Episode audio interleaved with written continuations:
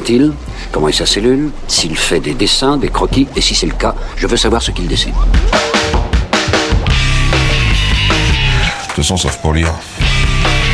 Je veux que vous me dessiniez comme une de vos françaises. C'était des BD porno de 8 pages. Ouais, une seconde, non? Je suis pas fini de lire. Bande FM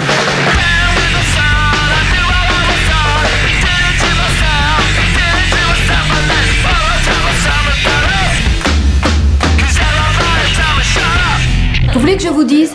Un jour, j'ai vu un dessin comme celui-ci. Dans un musée. Oh, c'est intéressant à savoir ça. Moi, j'aime beaucoup lire aussi. À mon avis, c'est extra pour occuper les week-ends. Eh bien, bonjour, bonjour à tous, euh, bienvenue dans cette 24e bande FM. Alors, qu'est-ce que c'est la bande FM Eh bien, c'est une émission de joyeux copains qui sont persuadés de s'y connaître en BD. Alors qu'en fait, ils n'y comprennent rien. En parlant de gens qui n'y comprennent rien, euh, mon Jérôme, bonjour. Mais bonjour, merci pour cette introduction. Alors, tu as, toi, tu vas faire une chronique à un moment donné, je crois. Alors oui, je vais faire une euh, chronique euh, tout à fait euh, euh, inachevée sur euh, Franquin. Voilà, tout à fait, Intéressant. euh, personnel sur Franquin. Euh, avec nous, on a aussi François. Bonjour François. Bonjour Jérôme. Alors de quoi tu veux nous parler, toi?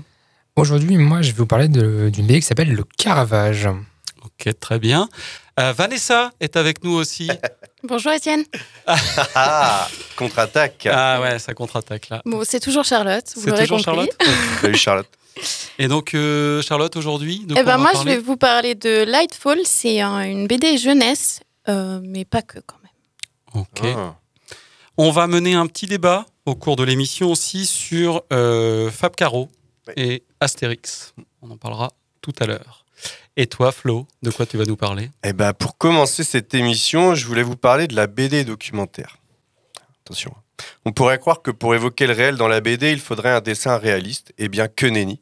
Parce que je voulais absolument placer que nenni. Euh, certains, pourtant, le font. Emmanuel Lepage, par exemple, qui a un dessin plutôt proche de la réalité, avec en vrac, pour citer quelques BD du monsieur Un printemps à Tchernobyl ou La lune est blanche. Mais aussi le photographe, par exemple, de Didier Lefebvre et Emmanuel Guibert. C'est très intéressant, mais il faut, je crois, que le dessinateur réussisse à apporter un peu d'énergie et de folie dans son dessin pour que ça fonctionne bien. Ce que réussissent merveilleusement bien les deux ou trois auteurs cités plus haut. Parfois, clairement, c'est plus compliqué. On a vu sortir beaucoup de BD documentaires de commande avec un style réaliste et un peu froid. Un peu trop, peut-être. Quand le propos passe avant le dessin, j'ai toujours l'impression qu'on oublie une certaine forme d'équilibre, qui dans chaque art est nécessaire, je crois. Un dessin peut-être un peu moins réaliste, mais pas caricatural non plus, peut parfaitement faire l'affaire. Je pense tout de suite à Joe Sacco ou encore Étienne Davodo. Je vous laisserai vous renseigner sur ces deux auteurs obscurs et leurs BD documentaires tels que Palestine pour le premier et Rural pour le deuxième. Mais le style qui m'intéresse plus particulièrement et celui, je crois, dont je suis le plus friand, c'est celui de Marion Montaigne, celui de Guy Delisle, Mm. de Nicolas Wilde, un peu aussi celui de Riyad Satouf. Et pourquoi pas également, allons-y, celui de mon auteur préféré de tous les temps, Michel Rabagliati, mon Michou à moi. Ce style, les amis, c'est. C'est C'est quoi? c'est bah, c'est déjà très compliqué de lui donner un nom.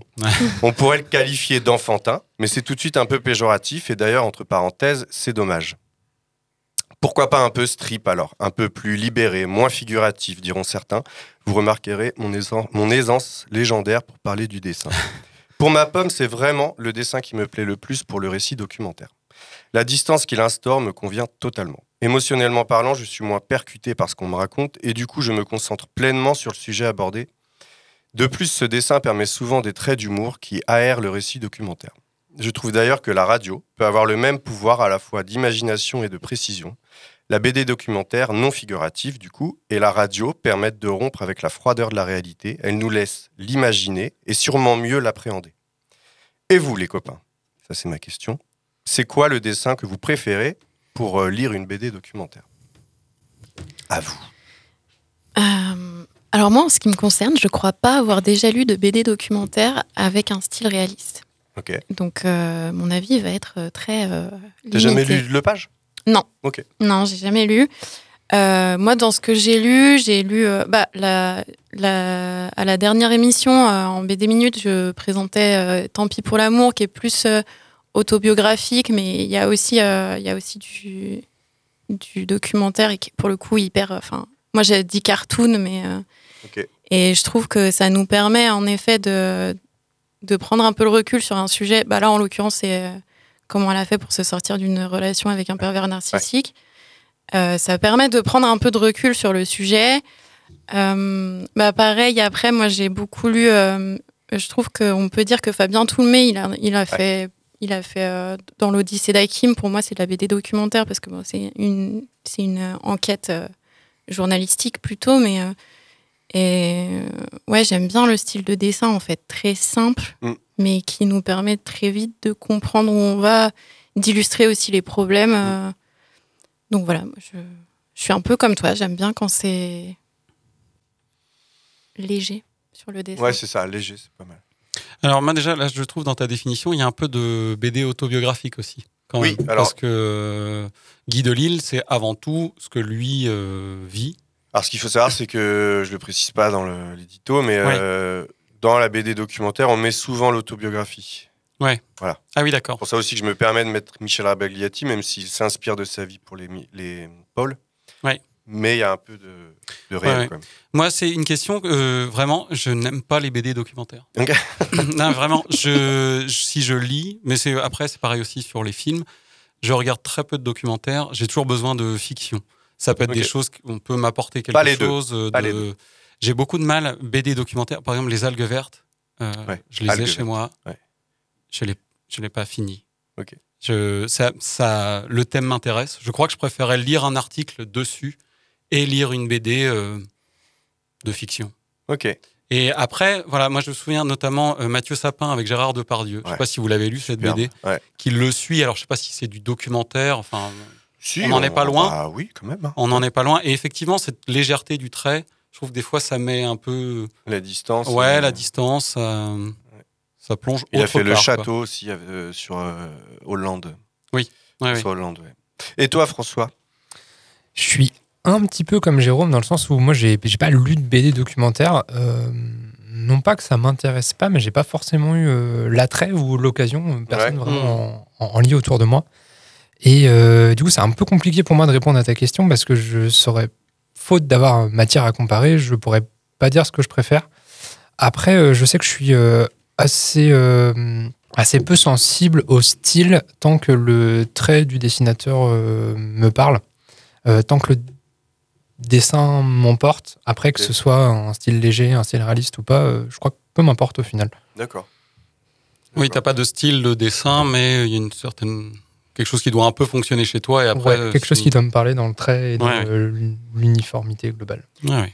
Alors que c'est intéressant parce que moi, à l'opposé, euh, autant sur la BD documentaire, ou enfin que moi je vais dire plutôt qui raconte une expérience, euh, j'aime bien les, les dessins euh, très imagés, alors que en fantasy, par exemple, j'aime beaucoup les dessins très réalistes.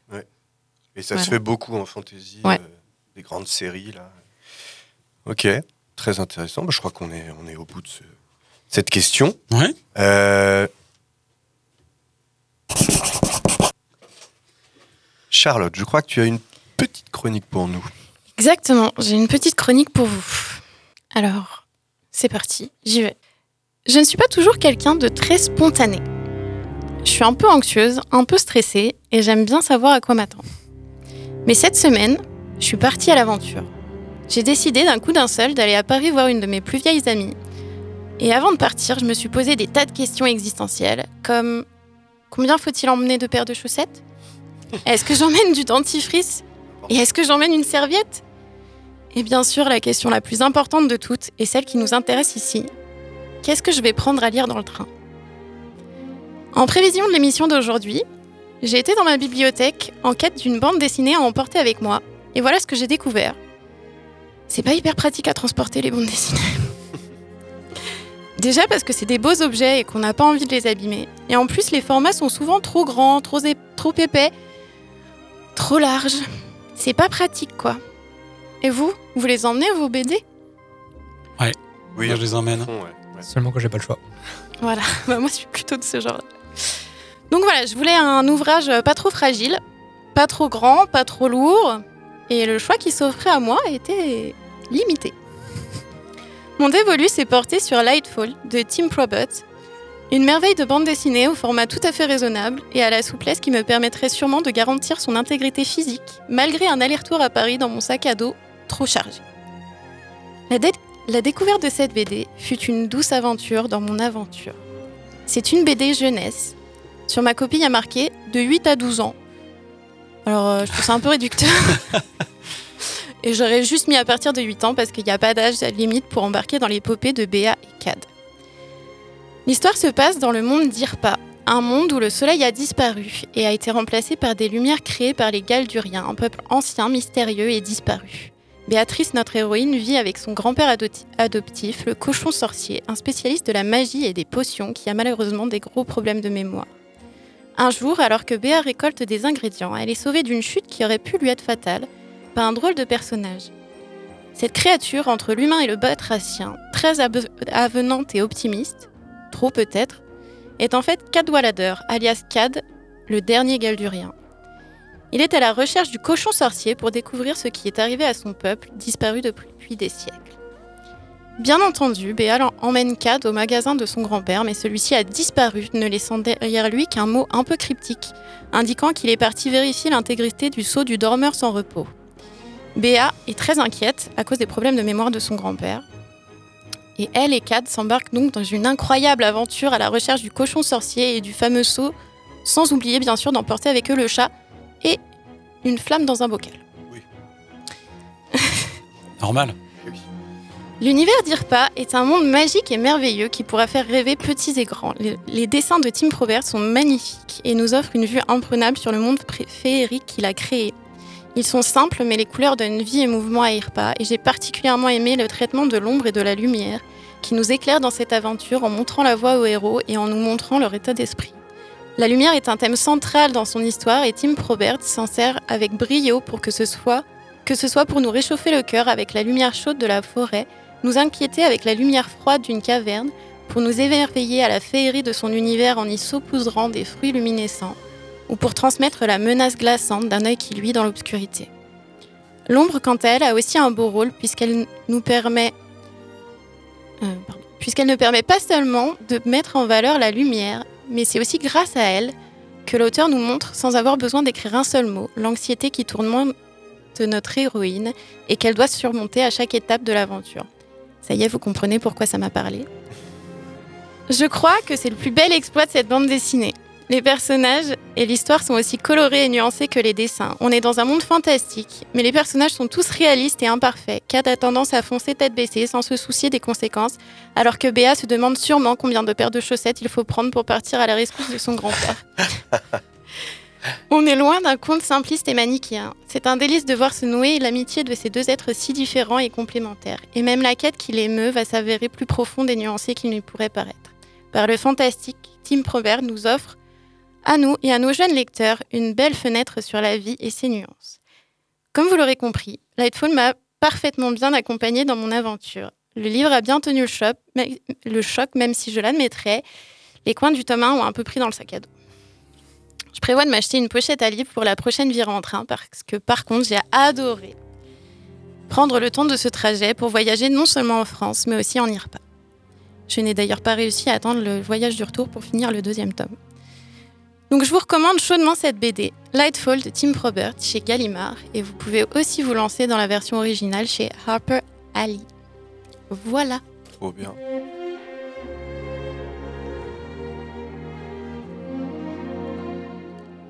Merci euh, Charlotte. Bah, de rien. Alors on n'était euh, pas dans la pipouterie, mais on était quand même sur une Un BD. peu. Un Ah, petit un peu peu. C'est un peu pipou. Euh, chaussettes, euh, nombre de jours plus un. C'est comme ça qu'il faut faire. Et euh, les slips, c'est pareil. Euh, petite combine que je donne à, à tout le monde. Euh, merci pour cette, euh, cette chronique. De rien. Ça a l'air bien. hein. Ouais. C'est super, c'est vraiment super. Ah. Avec des yeux exorbités. C'est super. Je crois que. François l'a vu à Cadébule cette année, l'auteur. ça, hein il, a eu le prix euh, Et il a eu qui est début. Prix, Euh, prix jeunesse. jeunesse. ouais. Il a eu le prix jeunesse à Je Québec. suis très d'accord avec toi sur les, les hauteurs d'âge en jeunesse, c'est un peu n'importe quoi, parce qu'il y a souvent des très très bonnes BD Ah jeunesse. bah oui, Ouais. oui. C'est Bah, super quoi. Il y a Bah, pas... Moi d'ailleurs, euh, je veux absolument que mon chéri lise cette BD. Et. Il n'a pas entre 8 et 12 ans, je vous rassure. C'est bien d'apporter quelques petites précisions. Tu, tu l'as en cours, euh, ton mec Non, Dieu merci.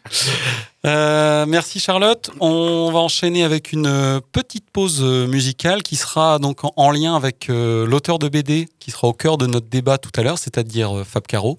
Donc tout de suite, on va écouter Moon River de Jody Garland, extrait du film Breakfast at Tiffany's.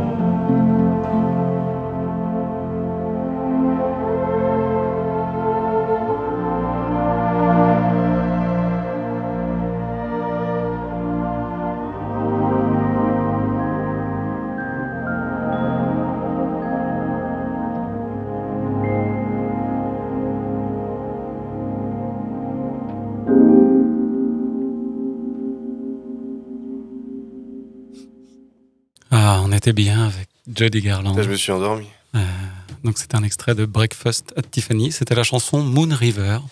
Vous écoutez toujours la bande FM sur Timbre FM 106.6. Euh, pourquoi on écoutait Moon River Me Ah. demandait Flo. C'est le nom d'une BD de Fab Caro. Et c'est le nom de la dernière BD de Fab Caro où il est question de zigounette dessinée sur le visage.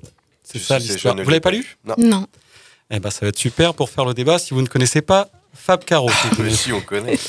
Donc, euh, Fab Caro, c'est un auteur de BD qui s'est révélé grâce à Zai Zai Zai Zai. Mais c'est aussi un auteur de romans. Et donc, la discussion d'aujourd'hui va porter sur lui parce qu'il sera au scénario du prochain Astérix.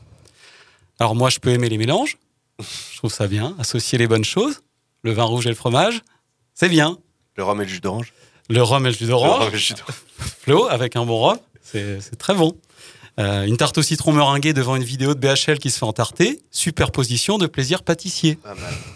Euh, par contre, attention, moi j'aime jouer au tennis et j'aime la bière.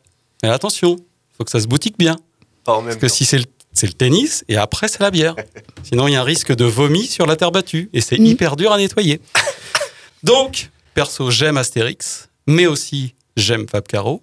Alors, à votre avis, à vous, est-ce que ça va donner une bonne BD ou est-ce que ça va donner un vomi sur la terre battue. Est-ce qu'il faut qu'on balance maintenant qu'on a juste découvert Fab Caro quand tu as lancé l'idée du débat et qu'on a Tu, tu, tu. euh, fait la liste de sa bibliographie Tu ne connais et pas que Fab rien ne nous parlait. Euh, Et Astérix, je t'en ai prêté un la semaine dernière, sinon tu connaissais pas non plus C'est le gars qui fait des enquêtes, qui est avec un capitaine euh, et un professeur, c'est ça? Donc toi, ouais, Fab Caro, Fab Caro, il a mis du temps là-bas. Ouais. Fab Caro, c'est pas du tout ton, ton univers, François? Mais je ne sais pas si c'est mon univers puisque je ne le connais pas. Mais est-ce que tu lis de la BD, François? Hum, Un peu. Un peu- Ah, Fab Caro, Fab Caro. on on m'en a offert une à euh, j'avais Zai, 12 ans. euh, Bah, tout, tout le après- monde l'a lu. euh. Après, euh, enfin moi je situe à peu près, mais j'avoue que j'ai pas, j'ai pas lu. euh, partic- C'est pas la BD vers laquelle je vais me diriger. euh, Ah, on peut résumer peut-être un petit peu. C'est de l'absurde total. euh. Ça peut être de l'absurde total. Bah là, Moon River, notamment, c'est vraiment l'histoire d'une actrice qui se fait agresser une nuit, qui se fait dessiner euh, euh, un pénis sur le visage. Ouais. Et il y a toute une espèce d'enquête absurde où il se dessine lui-même dans sa famille. Enfin, oui, c'est toujours un petit peu absurde. Oui, oui. C'est aussi un gars qui fait des BD en te disant qu'il qu'il a le truc de la page blanche, il n'arrive pas à faire de BD. Hmm. Voilà. Et il y a aussi une BD sur le Pérou, excuse-moi, je sors un peu du truc. Oui, oui. Pendant euh, 30 pages, tu, tu penses vraiment qu'il est au Pérou, ça s'appelle Carnet du Pérou et tout. Puis à un moment donné, il te dit Ah mince, je leur fais des chapeaux mexicains alors qu'en fait, ils ont pas ça au Pérou. Tout le monde va comprendre que je suis jamais allé au Pérou. Enfin voilà. Ouais, ouais. Pour vous dire un peu le gars. C'est aussi un auteur de romans. Moi, en fait, je suis vraiment un grand euh, fan de ses romans. C'est beaucoup d'humour, beaucoup d'autodérision, de, second degré. Après, il y a une autre question pour mener ce débat, c'est déjà les Astérix, euh, que vous avez peut-être lu enfant. Est-ce que vous avez lu euh, les suites qui ont été faites par notamment Conrad et Ferry et la période du Derzo euh, seul? Est-ce que déjà vous êtes client de ça, des derniers Astérix? Alors moi, non. Non? Euh, moi, je suis pas très cliente parce que Astérix, bah, c'est un souvenir de- d'enfance Mhm. surtout. Et aussi parce que ben, je trouve des fois que c'est bien de, de De clôturer en fait. quoi. Ouais. Ouais. De, euh, J'avoue que en plus, euh, bon, Astérix, euh, c'est super, mais je pense qu'on pourrait aussi laisser la place à des nouvelles, des nouvelles histoires, Oui, oui. des nouveaux personnages, peut-être quelques femmes en plus. oui. Pardon. Non, mais c'est aussi la question qu'on se pose dans l'industrie musicale où ils essayent de faire revivre, re-revivre des chanteurs qui sont morts alors qu'il y a plein de chanteurs qui sont prêts à proposer de nouveaux contenus. Là, en BD, on continue à faire vivre Astérix. Il y a toujours ce fameux truc où euh, c'est une locomotive. À chaque fois qu'ils en sortent un, c'est quasiment un million de vendus, je pense. Voilà, Donc ça amène de l'argent dans le milieu, enfin en gros à son éditeur quand même, et qui peut produire d'autres choses, etc. Euh, mais, mais oui, c'est sûr que ça fait combien maintenant? C'est dans les années 60 les premiers, donc ça Oui. fait euh, tout 60 ça, piges. 60 piges, ouais, euh, où que c'est produit et qu'il y a des albums. Moi j'ai pas lu les derniers non plus. Euh, J'avoue que ça m'intéresse pas beaucoup et que j'ai dû euh, en feuilleter un une fois en me disant ok c'est pas Astérix en fait, enfin c'est plus comme c'était. Déjà Ouais. que Uderzo tout seul c'est ça? Bah, Uderzo tout seul, C'était moi qui ai lu les derniers, Uderzo tout seul, c'est bien pire que par exemple ce ouais. fait Ferry et Conrad, Ouais. où ils en ont fait deux ou trois. Ça m'est arrivé d'en acheter ou d'en lire chez des copains, où c'est pas si mal. Euh, voilà. Après, Fab Caro, qui est pas du tout dans cet univers-là. Ah si c'est vraiment la question de débat, est-ce que vous le sentez bien ou Bah, pas euh, moi qui connais un peu Fab Caro, par rapport à mes deux autres, euh, euh, je trouve que, hum, que ça peut être rigolo dans le sens où on, Goscinny était quand même quelqu'un qui avait beaucoup d'absurde dans son écriture, Mhm. je trouve. Il y avait beaucoup de. Enfin, moi, il y a encore des planches maintenant qui me font mais hurler de rire Ah oui, dans, oui. dans un truc un peu absurde qui paraissent maintenant normal parce que les gens les ont tellement lus. Mais je pense qu'à l'époque, c'était quand même un peu punk, hein, certains trucs. Ouais, ouais, d'ailleurs, c'était Mathieu qui était venu dans une émission nous détailler toute une planche d'un Ouais. Astérix qui s'était concentré sur deux pages uniquement, je sais plus, a C'était numéro euh, 20 ou 21 en Espagne. Oui. En Hispanie. en Hispanie. Ouais. Euh, oui, oui, moi je trouve ça génial. Après, effectivement, Charlotte, ce que tu disais, c'est que c'est aussi. Euh, moi, je trouve que c'est une œuvre qui vit aussi dans son époque et je, je, je trouve, enfin, je trouve c'est c'est bien de l'y laisser. Bah, pour faire le parallèle, euh, par exemple, le film euh, Astérix et Obélix Mission Cléopâtre. Hmm. Pour moi, c'est aussi une œuvre qui vit dans son époque Mhm. Ouais. et euh, qui était très respectueuse de, de l'esprit, euh, pour moi, de, Ah bah de. Astérix. Mais euh, tu fais pas Astérix et Obélix Mission Cléopâtre maintenant. C'est. Oui, c'est- oui, je vois ce que tu veux dire. C'est plus.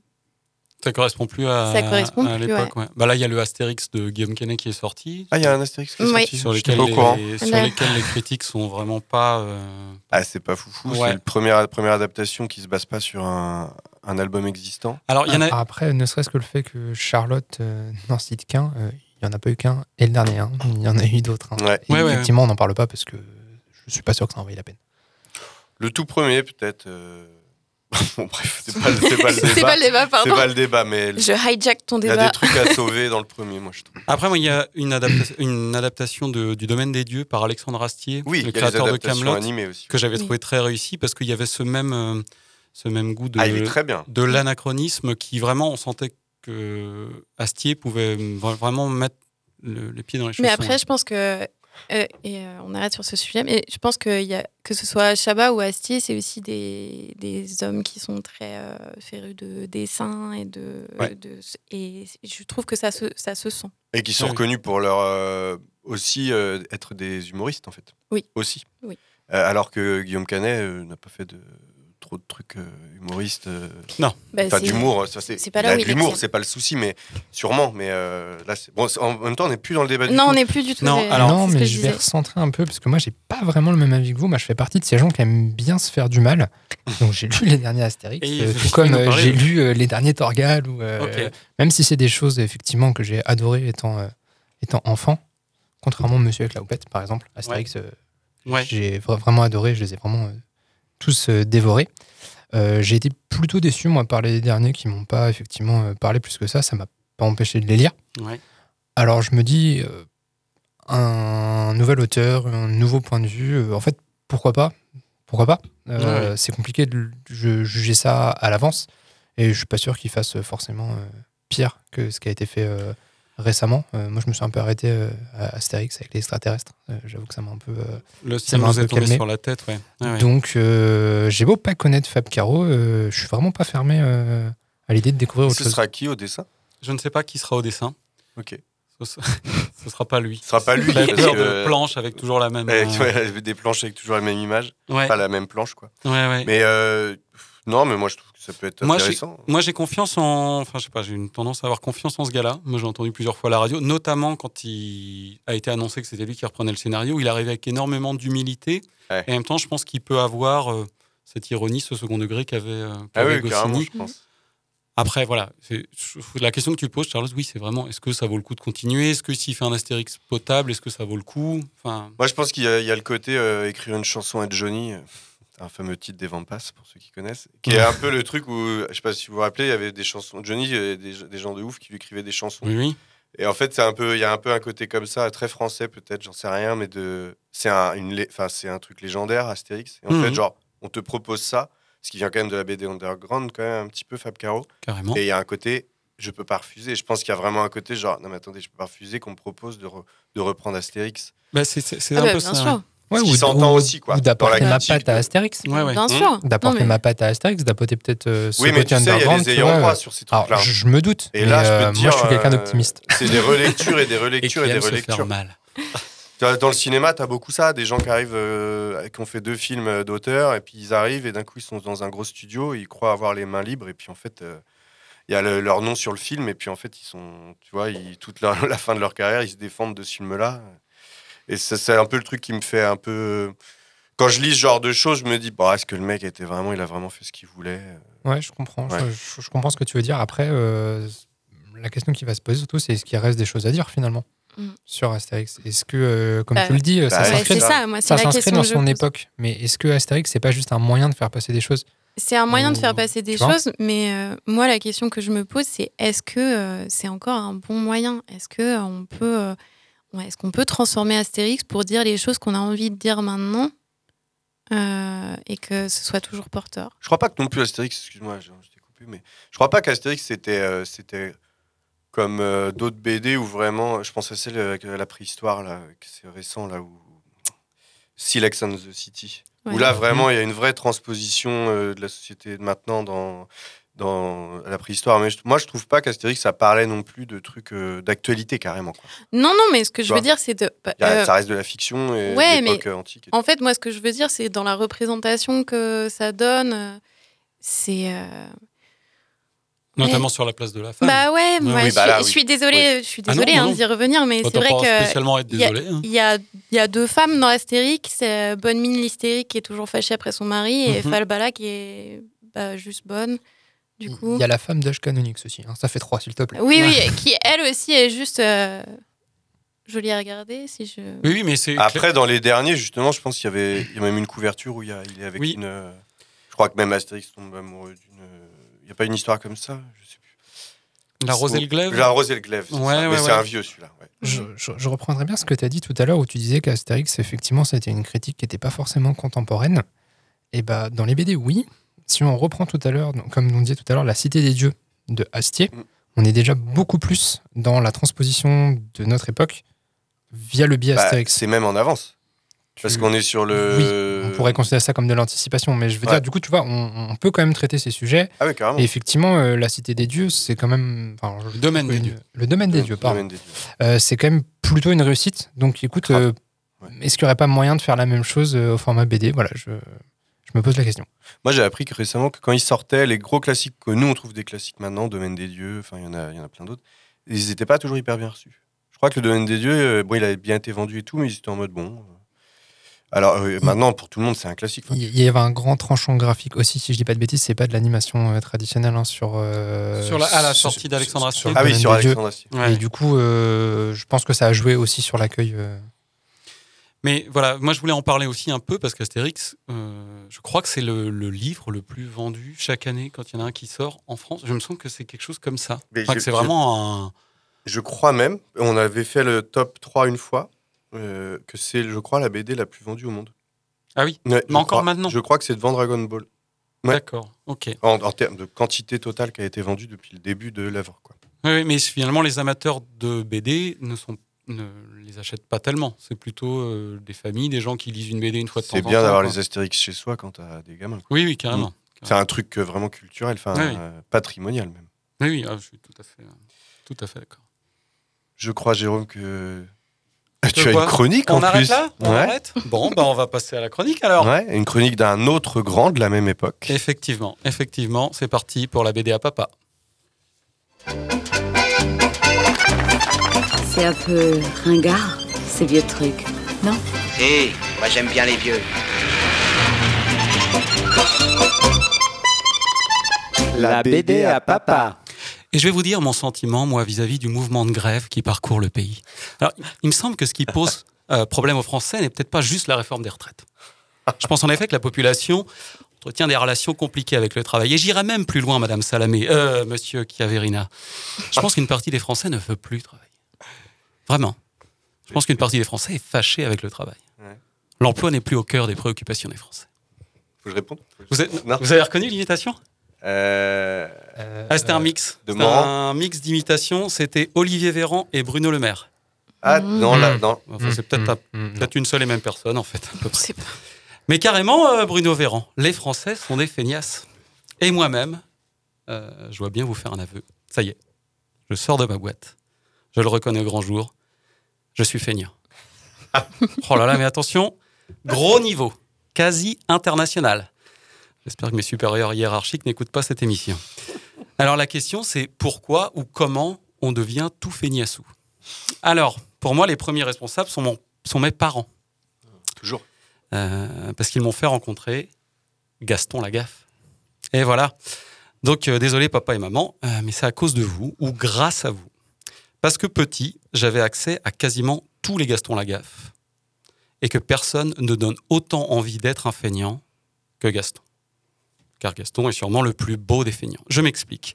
Gaston est un feignant quand il s'agit de faire son travail, de perdre son temps avec des tâches administratives, de trier le courrier, de faire euh, les trucs importants, entre guillemets. Euh, par contre, quand il s'agit de faire de la chimie, souvent explosive, d'inventer un instrument de musique, de créer un costume pour une soirée, de créer un circuit de karting dans les locaux de chez Dupuis, alors là, le mec n'est pas du tout procrastinateur. Il est à fond. Donc Franquin, dont il est question aujourd'hui dans ma chronique, le créateur de Gaston, pour moi, n'a pas seulement créé un personnage rappelant à tous le collègue le plus glandouillou qui se trouve dans votre entourage. Il a créé un modèle quasi politique. Ah oui, si au bout de 10 secondes, vous n'avez pas trouvé le collègue glandouillou de votre boulot, c'est que le glandouillou, C'est vous. Euh, mais c'est pas grave, c'est pas grave, c'est pas grave d'être glandouillou. Donc Franquin, disais-je, a créé un modèle politique. Gaston est un jeune homme, resté un grand enfant et qui ne se refuse rien. Son travail n'est qu'une partie très peu importante de sa vie. Par contre, ses rêves, d'invention notamment, il n'en laisse aucun de côté. Il peut même faire montre de toute sa, créati- sa créativité pour éviter une tâche. Son combat contre les horodateurs aurait dû être repris par tous. Quel fléau. Euh, et Franquin, pour moi, nous présente ce que peut être la désobéissance. Alors, tout gosse, Gaston faisait partie de mes modèles pour orienter ma vie d'adulte. Voilà. Je pourrais vous parler plus longtemps de Gaston, mais aujourd'hui, je vais vous parler d'une autre facette de Franquin. Alors, je passe sur Franquin, euh, créateur du Marsupilami, euh, celui qui a fait de Spirou un héros très populaire en inventant de nombreux personnages secondaires comme Sécotine, Zantafio, le comte de Champignac, Zorglub. Non, Franquin, c'était aussi les idées noires, que je souhaite vous faire découvrir aujourd'hui. Euh, alors, en pensant à la chronique, je me suis demandé comment résumer les idées noires. Donc, je me suis dit, les idées noires, c'est un peu Gaston euh, recouvert de suie. Et puis, je lis une interview de Franquin qui dit Les idées noires, c'est du Gaston trempé dans la suie. Ah, Ou alors trois options. Ou alors je suis un putain de chroniqueur BD. Euh, Non.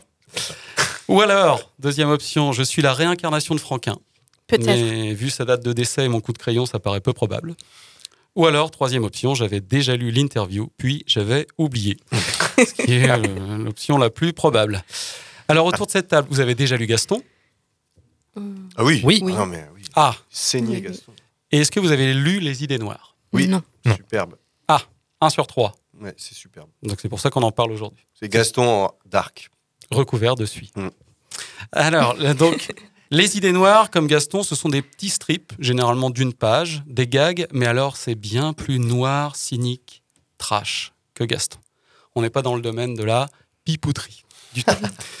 Donc c'est très très politique. Donc dans l'interview dont je vous parlais, Franquin ne parle jamais de ses engagements. Il dit qu'il veut juste faire rire, mais on sent bien quelles sont ses préoccupations. C'est très écolo.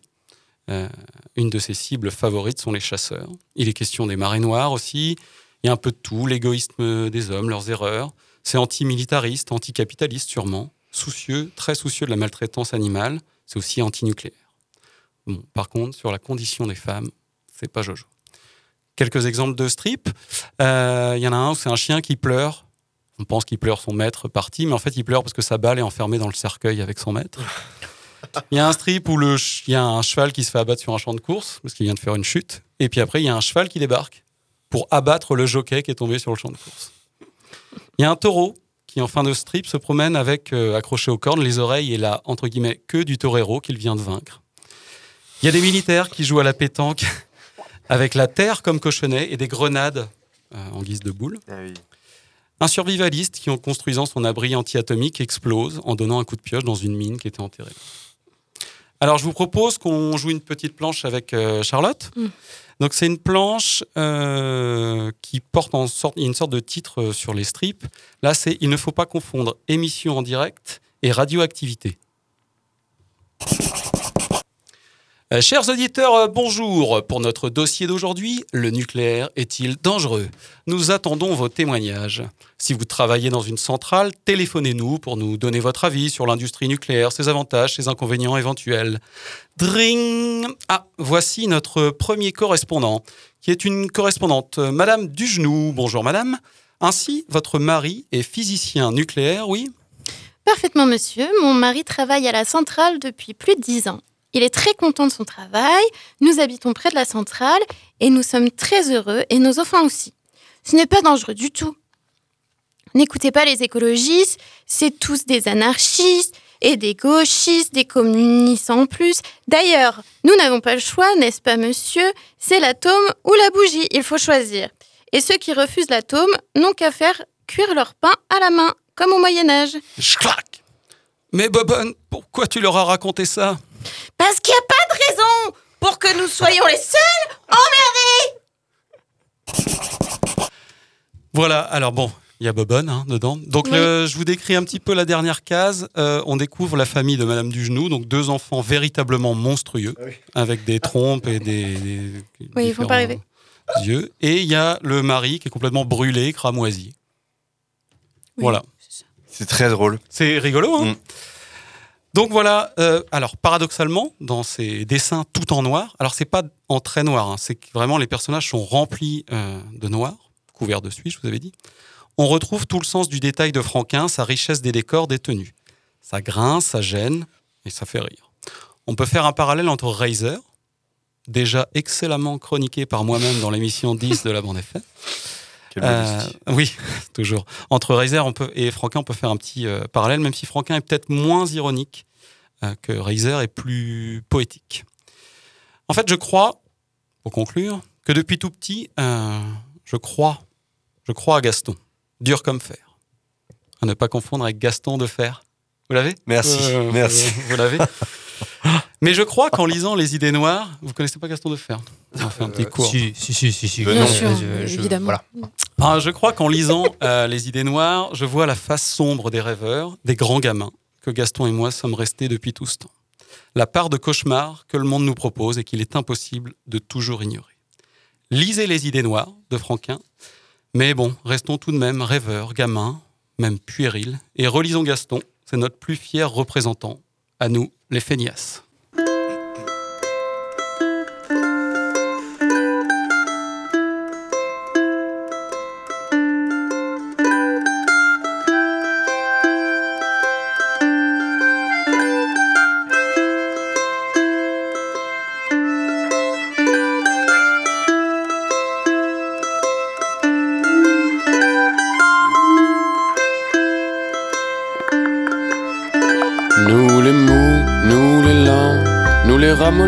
N'avons pas peur de venir en ce jour.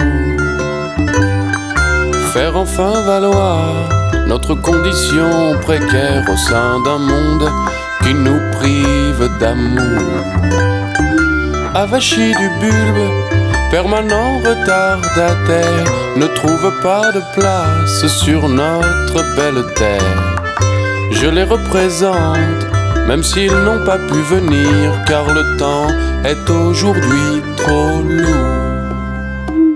Ineffable scandale, inénarrable calvaire de ce que la nature a choisi pour réfractaire à toute forme de dynamisme et d'ambition. Je viens siffler ici qu'il faut faire attention. Je viens siffler ici qu'il faut faire attention.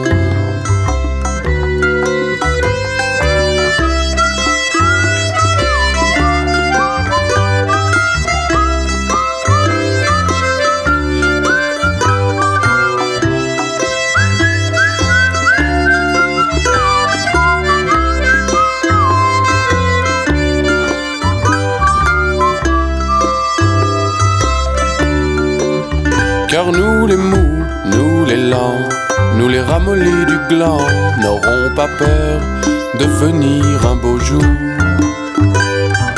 Faire enfin valoir notre condition humaine au sein d'un monde qui nous prive d'amour.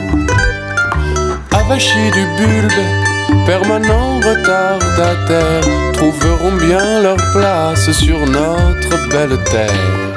Je sais, je suis tout seul, mais je compte bien revenir un jour où le temps sera moins lourd.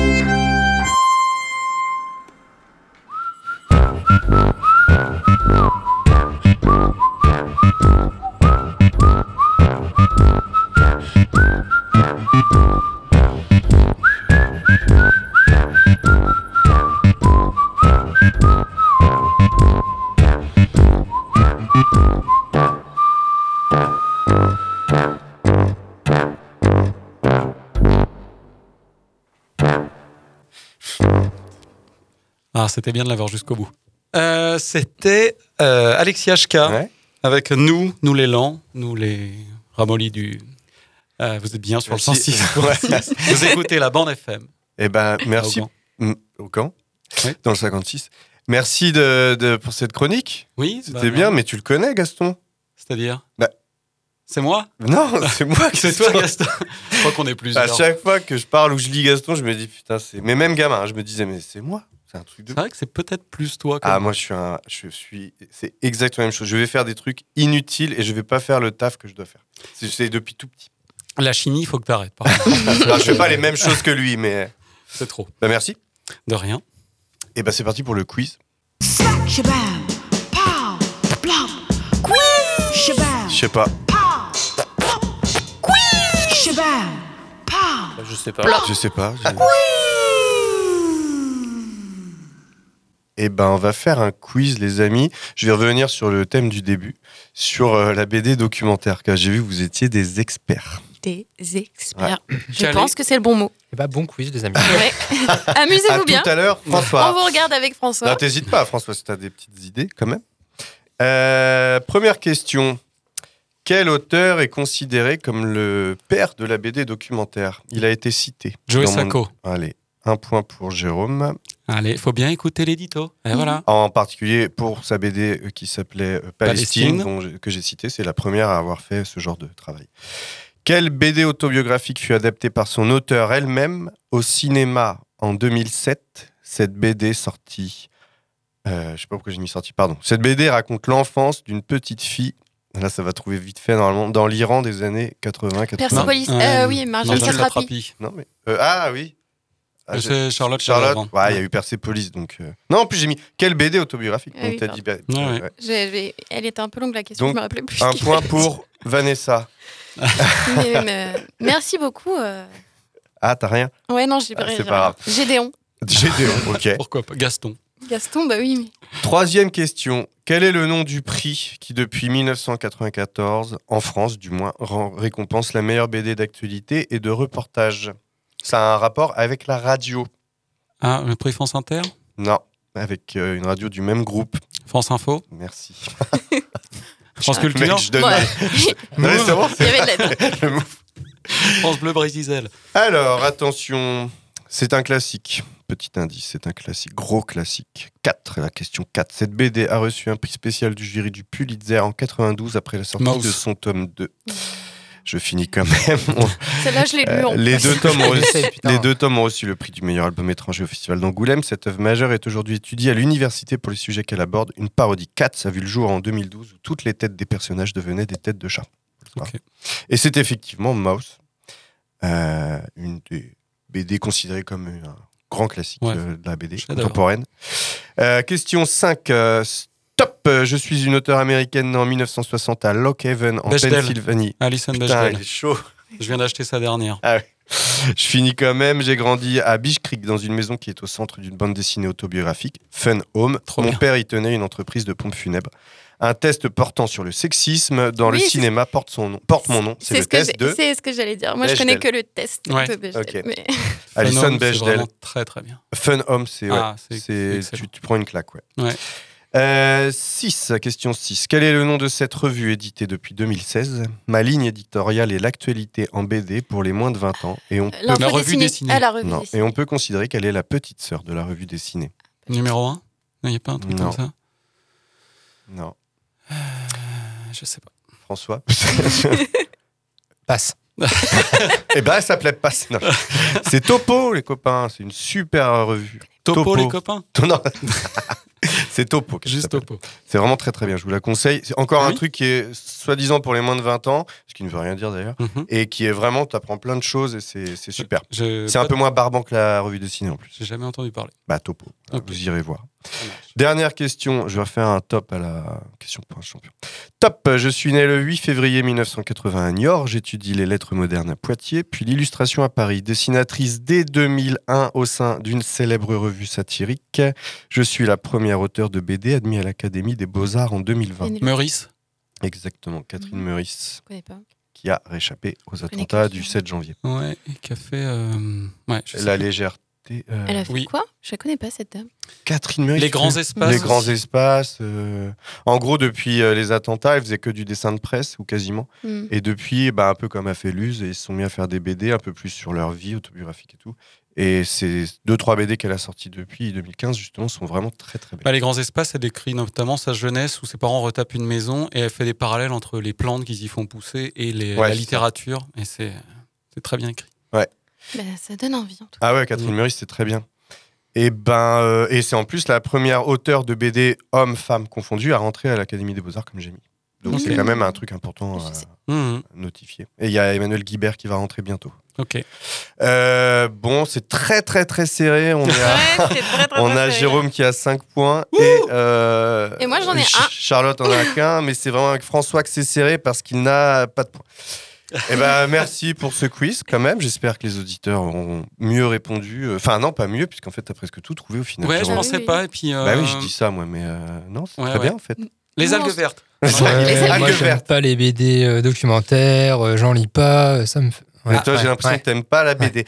Allez, la chronique de François. c'est parti pour la chronique de François. Alors, aujourd'hui, on va parler du Caravage de Milo Manara. Euh, le Caravage, c'est quoi? Non mais, c'est pas quoi, c'est qui? Ok, donc, c'est qui? Bah, euh, Michelangelo. Alors, si vous aussi, vous avez pensé Tortue, Bandeau Orange, Kowabunga avant Chapelle Sixtine, Peintre et Renaissance, alors pensez à lire cette BD.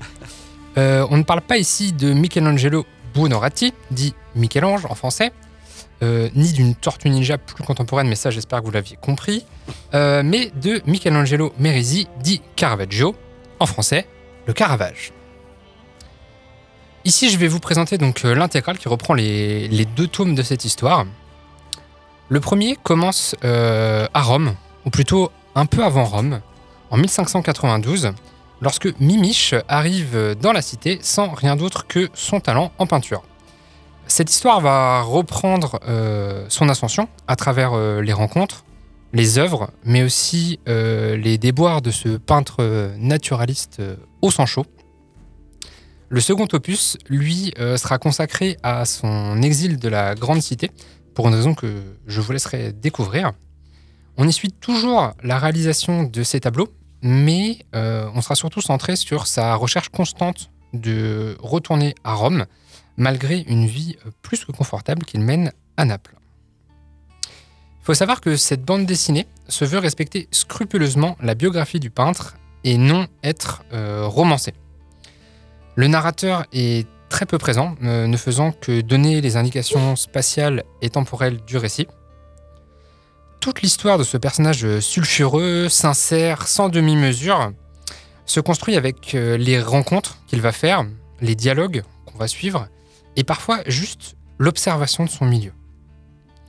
Le trait réaliste de Manara est précis, expressif, détaillé autant dans les décors que dans les personnages, sans même parler de l'incrustation des tableaux du Caravage au sein de la bande dessinée. Pour ma part, j'ai adoré voir au-delà des tableaux, ce qu'il y a derrière, avant et parfois même après. Comprendre euh, pourquoi on retrouve toutes ces scènes religieuses et découvrir finalement qui les avait vraiment inspirées. À travers de cette œuvre, c'est pas moins de 39 tableaux qui sont représentés ou évoqués, à mesure que l'on suit les tumultes de la vie du Caravage jusqu'à sa mort le 18 juillet 1610. Ces tableaux emploient fortement le clair-obscur, que l'on qualifie même euh, chez ce peintre de ténébrisme. Ils représentent souvent des thèmes religieux, car la grande majorité de ces commanditaires proviennent du Vatican et euh, sont commandés pour décorer les églises ou euh, carrément le palais pontifical. Ce qu'il est drôle de constater, c'est que ces modèles, cependant, sont ceux de la vie de tous les jours. Tantôt, on le voit aller chercher une prostituée pour représenter la Vierge Marie. Tantôt, euh, il s'inspire d'un boucher pour représenter un soldat abattant un saint. Autant vous dire que ça lui a valu le rejet de certaines de ses œuvres par leurs commanditaires, jugées trop irrespectueuses ou pas assez saintes. Mais je vous rassure, elles ont été rapidement acquises pour la collection privée d'autres éminences ecclésiastiques euh, qui voyaient au-delà de cela. Ce peintre, tout le fascine, tout l'inspire. D'ailleurs, il ne fait jamais de croquis. Il peint, tout simplement. La bande dessinée dont je vous parle tisse forcément un parallèle entre euh, l'approche de Manara, l'importance qu'il attache à ses personnages, et le Caravage.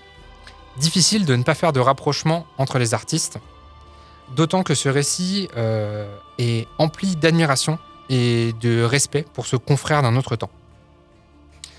Alors certes, ce récit se veut non romancé, mais euh, je doute qu'il puisse vraiment être euh, considéré comme objectif vu le tribut artistique qu'on retrouve. Alors, je sais pas pour vous, mais moi en tout cas, euh, ça n'a aucune importance. Euh, ça ne m'a pas empêché d'être embarqué dans ce récit, de m'étonner à chaque nouvelle toile, et comme je le disais, de la réalité qui se trouve derrière. Donc je vous recommande chaudement la lecture du Caravage.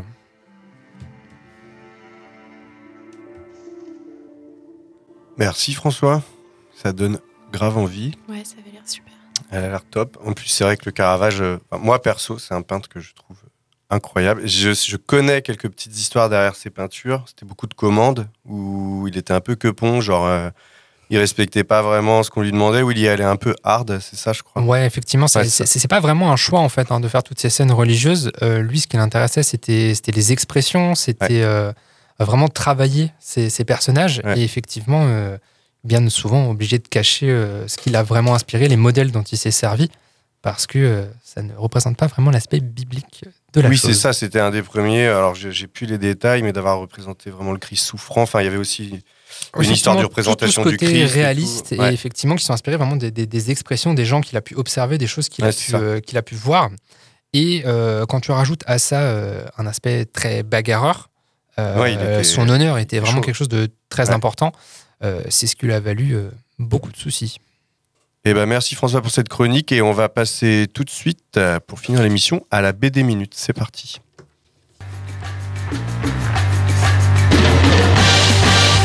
BD Minute. Une minute pour une BD.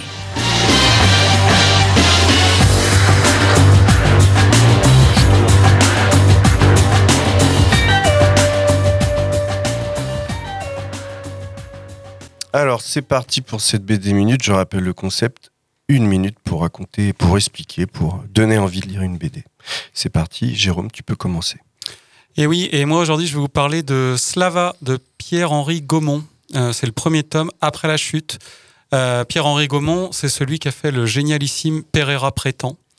Et après, j'avais été très déçu par euh, Malater et La fuite du cerveau, qui sont ces deux sorties. Après, je me suis rué dessus. À chaque fois, j'ai eu une petite déception. Euh, parce que je trouve que c'est un, dessinateur génial, mais c'est pas toujours un scénariste de folie. Sur Pereira Prétend, c'était une adaptation d'un roman euh, de je ne sais plus qui. Et Malater et euh, La fuite du cerveau, les décors, étaient, il y avait encore quelque chose de génial, mais l'histoire, il y avait quelque chose qui patinait. Et là, dans Slava, j'ai trouvé que l'histoire patinait beaucoup moins. On est plongé en Russie au moment de la chute du mur, quand en fait la Russie va pouvoir devenir capitaliste. Et, et on voit comme ça se passe un peu euh, n'importe comment. Et c'est une ambiance euh, enneigée de vieux sites euh, sidérurgiques, miniers. Enfin, Hop là. une réussite, tut. S'il Pardon, vous plaît. pardon. Monsieur François Puissant, s'il vous plaît, à vous. Ok, alors moi je vais vous parler donc de Héritage Tabula Rasa de Morgil et Skaldgard. C'est euh, une BD en un tome. euh, c'est vraiment une euh, parenthèse fantastique, un petit conte. tout ce qui est de plus classique, hein, des elfes, des nains, des trolls et forcément des humains qui font chier. Mais on commence par la fin. Tout va bien. Euh, les quatre héros du pays ont vaincu le vil nécromancien, trop fastoche, ça n'a coûté la vie qu'à trois d'entre eux. C'est cool. Seulement, euh, la jeune sœur euh, d'un des quatre héros, de la druidesse, euh, ne fait que rêver de sa sœur qui, elle en est persuadée, n'est pas morte et au contraire même lui annonce un grand danger à venir. Tout n'irait pas si bien finalement. Elle va donc partir en quête pour euh, retrouver sa sœur et euh, découvrir le fin mot de l'histoire. C'est une BD très jolie puisque Morgil est une dessinatrice qui a fait aussi les couleurs, tout en teinte aquarelle. C'est vraiment un, un- un joli conte, une jolie bulle. euh, alors forcément l'histoire est rapide, hein, c'est en un tome. Merci, est-ce que t'en parles bien Enfin, c'est- Ça fait presque écrit. Suis impressionné. Ouais. Ouais. Charlotte Bah ouais, du coup, j'ai Mhm. vachement envie de passer après. Parce que moi, pour le coup, je l'ai pas écrit du tout. Ta minute est commencée. Ma minute est commencée, super. Et ben, moi, je vais vous parler de Je suis Sophia de Céline Gardner et Maëlle Naon. C'est euh, une bande dessinée euh, documentaire, je pense. Je pense qu'on peut dire qu'elle est documentaire. C'est le sujet. Euh, parce que c'est euh, c'est l'histoire en fait d'une d'une femme qui retourne dans la, la famille chez qui elle a été euh, fille au père en Italie et elle découvre que euh, en fait euh, le petit garçon qu'elle gardait quand elle, quand elle était au père est, en- est maintenant une femme et que c'est une femme trans. Et donc c'est une BD qui nous porte de façon très très naïve, très candide sur la découverte de ce qu'est la, transidentité, les problèmes que ça peut causer, euh, ce que ça peut faire ressentir. Donc voilà, moi j'ai trouvé que c'était une très belle BD et qui est euh, très accessible sur un sujet qui est, qui est en ce moment d'actualité. euh. Bonjour J.K. Rowling et euh, Hogwarts Legacy. Le fameux Hogwarts Legacy. Et toi, Flo? Eh bien oui, à moi. Euh, moi, je voulais vous parler des Les Désobéisseurs. C'est une BD euh, collectif euh, chez euh, Feu euh, Vide Cocagne. Les pauvres, ils ont dû arrêter. Enfin, les pauvres, je sais pas, mais en tout cas, cette maison d'édition euh, n'existe plus. En tout cas, elle ne produit plus rien. On peut toujours trouver, je crois, ces BD euh, à vendre. Je vous ai vu, j'essaye de meubler. Donc c'est une BD euh, collectif, euh, c'est sous-titré Entretien avec des agents du service public et je trouvais que c'était pas mal d'en parler dans cette période. Euh, donc on a en vrac un prof, je crois qu'il y a un électricien, enfin voilà, plein de gens, de, enfin électricien il bosse chez EDF, etc. Il y a un facteur et en fait c'est un peu sur les l'absurdité euh, de, du comment dire ça de la hiérarchie surtout je trouve moi j'ai trouvé que c'était ça quand dans le milieu du fonctionnariat. Mhm. et avec euh, des sortes d'ordres un peu chelous euh, des gens Mhm. mis au placard euh, des gens qui essayent de d'être un peu plus humains dans leur taf. Et puis on leur dit bah non faut pas être humain faut juste euh, récolter du pognon même dans le fonctionnariat. Surtout même des Oui, fois. oui. voilà. Ça dénonce? Ça dénonce ici et on va faire euh, un petit tour de table très rapide avec le sur les BD les références Euh, donc moi je vous ai parlé de Slava, le tome 1 après la chute de Pierre-Henri Gaumont et c'est chez Dargaud. Alors moi, c'est ouais. Héritage, Tabula Rasa de Morgil et Skalgard aux éditions Obsidiorne. Charlotte C'était Je suis Sophia de Céline Gandner et Maël Naon euh, aux éditions Marabule. Et ben moi c'était les désobéisseurs euh, chez Vite Cocagne avec entre autres Fabien Groslo, Terreur graphique, Benjamin Adam et Tanti Quanti, comme on dit en mauvais italien, en très mauvais italien. Comme on dit nulle part. Comme on dit. Et ben euh, je re- enfin on remercie euh, Fanny à la technique. et, Merci, euh, Fanny. Merci Fanny Merci. et évidemment Timbre FM euh, de nous accueillir à chaque fois, c'est trop cool. 106.6. 106.6 à Augan. Et on vous dit à bientôt et salut à tout le monde. Merci, Bisous. au revoir. Salut. Ciao Comment est-il? Comment est sa cellule? S'il fait des dessins, des croquis? Et si c'est le cas, je veux savoir ce qu'il dessine. De toute façon, sauf pour lire. Je veux que vous me dessiniez comme une de vos françaises. C'était des BD porno de 8 pages. Pas une seconde, non? J'ai pas fini de lire. Bande FM.